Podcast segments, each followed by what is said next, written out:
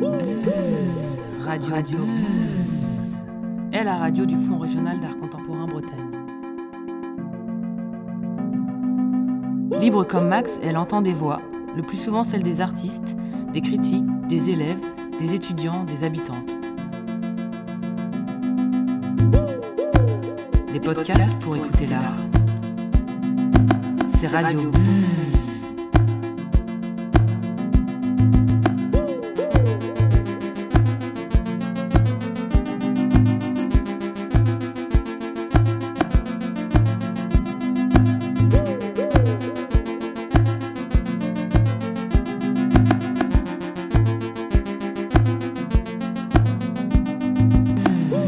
No Time, une installation vidéo de Pauline Boudry et Renate Lorenz. Pour l'exposition No Time au FRAC Bretagne, le duo formé par Pauline Boudry et Renate Lorenz transforme la galerie en un nightclub souterrain et glamour. Devant nous, des grappes de chaînes dorées et métalliques sont suspendues au mur, qui s'entrelacent et retombent au sol. Nous nous retournons. Une lettre des artistes nous est adressée, avec des mises en garde pour hier et des avertissements pour demain. Sur le dance floor, saturé par le son, tout est permis. Dans la vidéo projetée au mur, danseuses et danseurs enchaînent les mouvements puis se figent et échangent un regard complice. Les corps, à l'image du temps, glissent et s'interrompent sans qu'on ait pu les saisir. Tour à tour performeuses, spectateurs puis fêtardes, nous ressortons désorientés sous des lumières blafardes et stroboscopiques. Pauline Boudry et Renate Lorenz travaillent en duo depuis 2007 et produisent des films, des installations et des sculptures fortement liées à la performance. Leurs travaux ont notamment fait l'objet d'expositions au NBK de Berlin en 2020 ainsi qu'au Centre culturel suisse de Paris en 2018. Elles ont par ailleurs représenté la Suisse lors de la 58e Biennale d'art contemporain de Venise en 2019. Transformée par la pièce de Pauline Boudry et Renate Lorenz, Radio Bzz propose un podcast qui explore leur travail en allant du queer à la danse. Retrouvez toutes les sources des extraits lus sur le site internet du FRAC Bretagne www.fracbretagne.fr. Tous les matins, même présence. L'artiste Renate Lorenz écrit La politique queer s'occupe souvent de la question du corps, corps individuel ou corps de la société, puisque c'est l'endroit où ont été appliquées les réglementations ou les exclusions. La matérialité du corps semble restreindre les possibilités d'expérimentation d'une façon particulière. Foucault a écrit de manière absolument remarquable sur la façon qu'a le corps de fonctionner comme une topie impitoyable, qui empêche le mouvement, ne serait-ce que parce qu'on ne peut pas bouger sans lui. Je peux bien aller au bout du monde, je peux bien me tapir le matin sous mes couvertures, me faire aussi petit que je pourrais, je peux bien me laisser fondre au soleil sur la plage, il sera toujours là où je suis. Pour Foucault, la prison du corps est tellement déprimante qu'elle semble immédiatement appeler l'utopie impossible du corps sans corps. Mais tous les matins, même présence, même blessure. Sous mes yeux se dessine l'inévitable image qu'impose le miroir. Visage maigre, épaules voûtées, regard myope, plus de cheveux, vraiment pas beau. Et c'est dans cette vilaine coquille de ma tête, dans cette cage que je n'aime pas, qu'il va me falloir me montrer et me promener, à travers cette grille qu'il faudra parler, regarder, être regardé, sous cette peau croupir. Ce texte est extrait de Art Queer, une théorie fric, par Renate Lorenz, paru aux éditions B42 en 2018.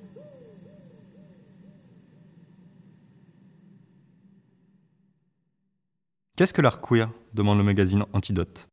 N'est-il pas réducteur de le définir comme un art d'artiste appartenant à la communauté LGBTQI Lesbienne, gay, bi, trans, queer, intersexe et plus Isabelle Alfonsi répond le terme queer signifie étrange, bizarre. À l'origine, il est utilisé comme une insulte adressée aux minorités de sexe et de genre. Avant que ces dernières se le réapproprient au début des années 1990 pour défendre leurs droits et leur mode de vie, au moment où elles étaient particulièrement menacées par le sida et les condamnations morales qui leur étaient adressées. Dès l'origine, le mot queer a une signification politique, avant de se comprendre comme une identité. Par extension, l'art queer recoupe donc un ensemble de pratiques d'ordre féministe, anticapitaliste et antiraciste, pensées comme des critiques de la société. Être un artiste qui s'identifie comme LGBTQI, ne veut pas forcément dire que l'on fait de l'art queer. Il est plus intéressant de comprendre le queer comme un instrument de subversion, comme le montre Renate Lorenz dans Art Queer. Mon art ne se contente donc pas de montrer qu'au XXe siècle, tel ou tel artiste était homosexuel. Il s'attache surtout à étudier les œuvres qui ont périodiquement remis en cause les représentations visuelles qui font de nos cultures, encore largement hétérocentrées. C'était un extrait d'un entretien d'Isabelle Alfonsi pour le magazine Antidote, publié en 2019. La scène par Pauline Boudry et Renate Lorenz.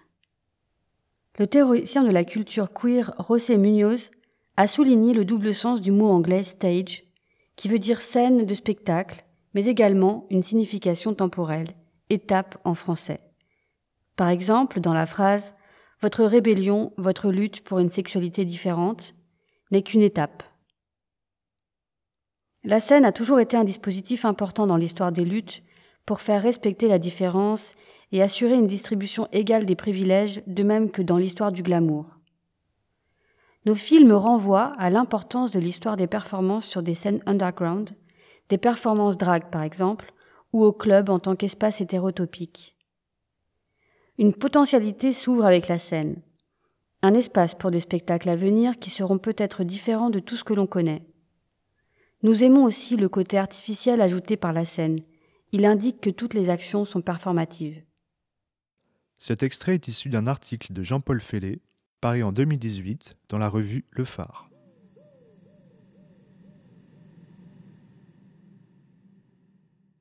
Créer des assemblages.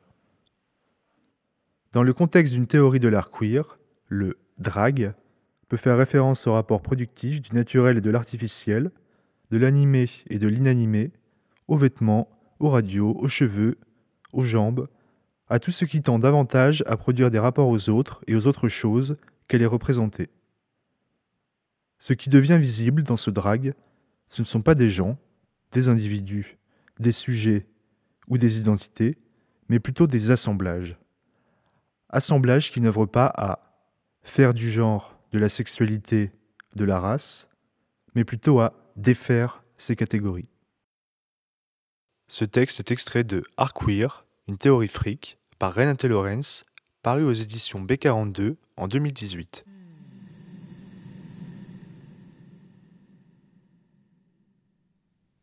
Danser les marges. Un échange entre l'autrice et commissaire d'exposition Anna McNay et la danseuse Julie Cunningham, que l'on peut voir dans la vidéo No Time. Parlons de votre travail. Vous avez dit quelque part que vous recherchiez à effacer les structures assimilées du patriarcat et les identités fixes du genre à travers la danse. Diriez-vous qu'il s'agit là de l'enjeu principal de votre chorégraphie? Ça peut sembler grandiloquent de dire ça, mais c'est une chose à laquelle je pense, oui. L'année dernière, j'ai écrit une pièce alors que je lisais Le corps lesbien de Monique Wittig.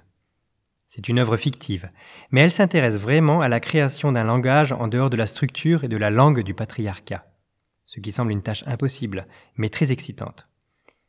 Elle joue avec l'idée du centre et des marges, et que, s'il n'y a pas de centre fixe, alors où et quelles sont les marges? Je ne sais pas si vous me suivez. Avec le patriarcat, par exemple, c'est comme si le patriarcat existait en tant que chose centrale et que le reste de la société était une structure autour de lui. Il y a des gens qui sont marginaux par rapport à ce centre. Donc, si cette idée de centre, quelle qu'elle soit, est toujours en mouvement, n'est pas une chose fixe, alors elle bouscule ce qui pourrait être marginal. Peut-il même y avoir une marge s'il n'y a pas de centre fixe? J'imagine que j'ai essayé de réfléchir à cela en termes de mouvement et de présence dans l'espace. Et à la façon de maintenir quelque chose en mouvement, de ne pas le fixer, de ne pas s'appuyer sur les mêmes règles ou structures qui existent déjà. C'était un extrait d'une conversation entre Julie Cunningham et Anna McNay, publiée en 2019 sur studiointernational.com.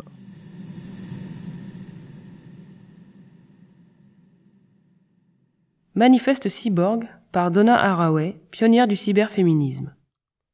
Je défends une vue depuis un corps, un corps toujours complexe, contradictoire, structuré et structurant, contre la vue de survol, depuis nulle part, depuis la simplicité. C'était un extrait du Manifeste cyborg et autre essai de Donna Haraway, paru pour la première fois en 1984.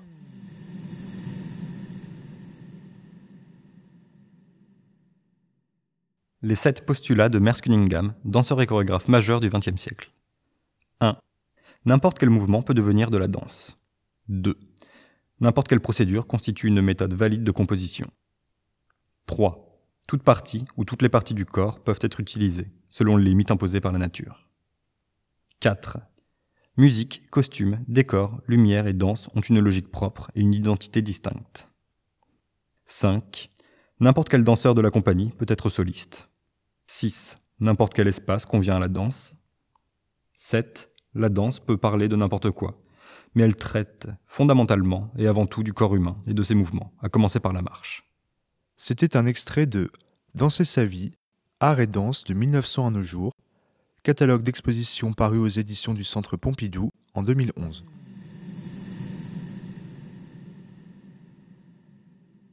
Dans le corps du danseur. Hubert Godard, danseur. Il est donc impossible de parler de danse, ou plus généralement du mouvement de l'autre, sans se rappeler qu'il s'agit d'une perception particulière, et que la signification du mouvement se joue autant dans le corps du danseur que dans celui du spectateur. Autre extrait.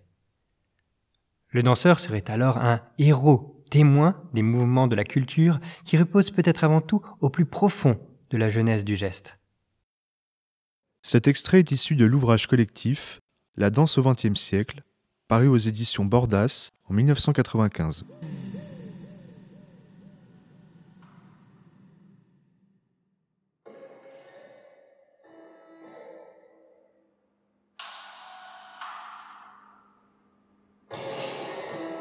Note d'intention de Pauline Boudry et Renate Lorenz pour No Time. Les mouvements peuvent-ils se connecter simultanément à une aspiration utopique et au désespoir politique? Au moment où nous sommes de plus en plus confrontés au conservatisme de droite, il semble urgent de bouleverser les conceptions progressistes du temps et de créer une scène pour quelque chose au-delà. À quoi ressemblera un mode minoritaire de temporalité? Quatre interprètes semblent répéter des mouvements dans une étrange temporalité. Lenteur extrême, désynchronisation, changement de rythme, immobilité et dépose. Les interprètes utilisent et mélangent souvent délibérément une gamme de mouvements inspirés du hip-hop, du dancehall, de la danse postmoderne et des performances de drague.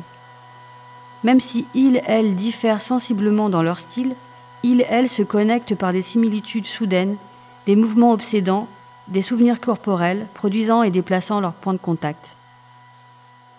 Si la fin du film est aussi son début, la séquence des scènes offre une expérience imprévisible du temps, notamment en semant le doute sur la mesure dans laquelle la lenteur et les ruptures sont opérées par les performeurs, performeuses ou par des moyens numériques.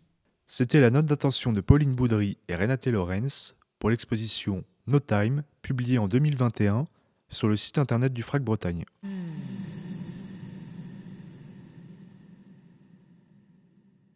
C'était bien Alors, c'était comment Bzzz, c'était Radio Bzzz.